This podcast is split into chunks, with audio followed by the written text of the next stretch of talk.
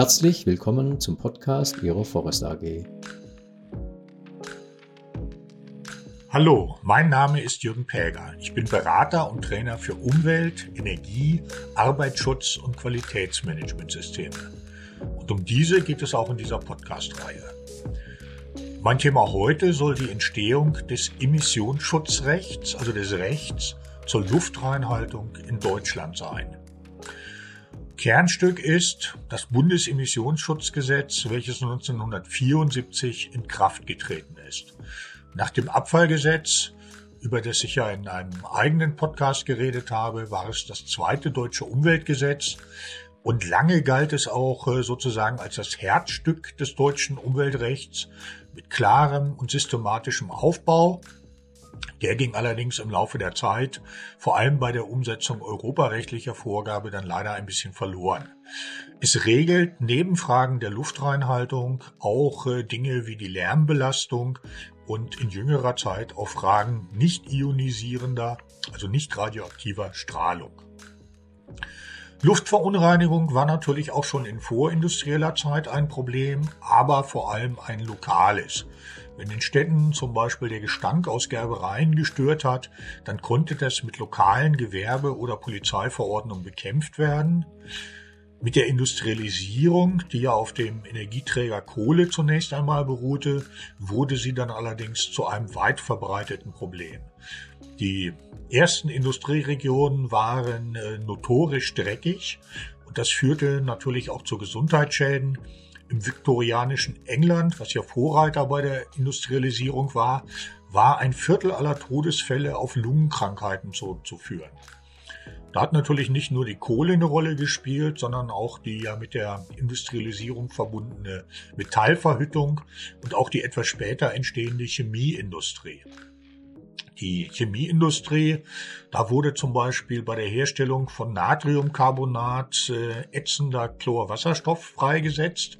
Natriumcarbonat wurde für die Glasindustrie gebaut und äh, dieser Chlorwasserstoff äh, führte dann auch äh, zu einem ersten, historisch weltweit ersten Umweltgesetz, dem britischen Alkali Act aus dem Jahr 1863 und die zur Einhaltung gegründete Aufsichtsbehörde, 1865 gegründete Aufsichtsbehörde gilt als die erste Umweltbehörde der Welt.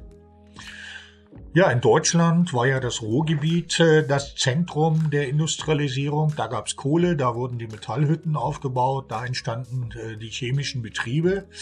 Und das führte auch äh, zu Problemen mit der Nachbarschaft und mit den Bauern, denen die Abgase aus den Hütten und Betrieben die Ernte verdarben. Generell war aber die Rauch- und Rußplage natürlich auch für die weitere Umgebung ein Problem. Man versuchte sie vor allem mit dem Bau hoher Schornsteine zu bekämpfen, um den Dreck einfach ein bisschen besser zu verteilen. Wie stark die Belastung geworden war, wurde 1923 deutlich, als das Ruhrgebiet durch französische Truppen besetzt wurde und äh, die Streiks dazu führten, dass die umweltverschmutzenden Betriebe nicht arbeiten konnten. Auf einmal war der Himmel über dem Ruhrgebiet wieder sichtbar und die Ernte erhöhte sich im Jahr 1923 um die Hälfte. Ganz ähnliche Beobachtungen konnte man nach dem Zweiten Weltkrieg machen. Es war also klar, dass die Umweltverschmutzung nicht gut war. Aber im sich anbahnenden Kalten Krieg hat der Westen deutsche Kohle, deutsches Eisen, deutschen Stahl gebraucht, so dass das Ruhrgebiet schnell als Industriegebiet wieder aufgebaut wurde. Die Rauch- und Rußplage ging damit aber auch wieder los und die erste Reaktion war im Jahr 1952 die Gründung der IPA, einer interparlamentarischen Arbeitsgemeinschaft für naturgemäße Wirtschaft, die sich mit der Frage beschäftigt hat, ob es nicht auch ein bisschen weniger dreckig geht. Der Verein Deutscher Ingenieure, VDI, gründete eine Kommission zur Reinhaltung der Luft, wo man sich äh, aus Ingenieurssicht mit diesem Thema beschäftigte. 1959 äh, gab es dann eine erste Reaktion des Gesetzgebers, denn äh, in der Gewerbeordnung wurde eine Möglichkeit zur nach, für nachträgliche Anordnungen eingeführt, so dass äh, die Behörden auf besonders schlimme Umweltverschmutzungen reagieren konnten.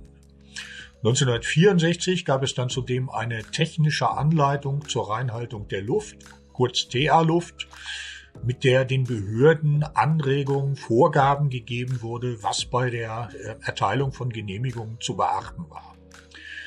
Die Luftverschmutzung war übrigens nicht nur ein Problem in Westdeutschland, sondern auch in der DDR und in Osteuropa.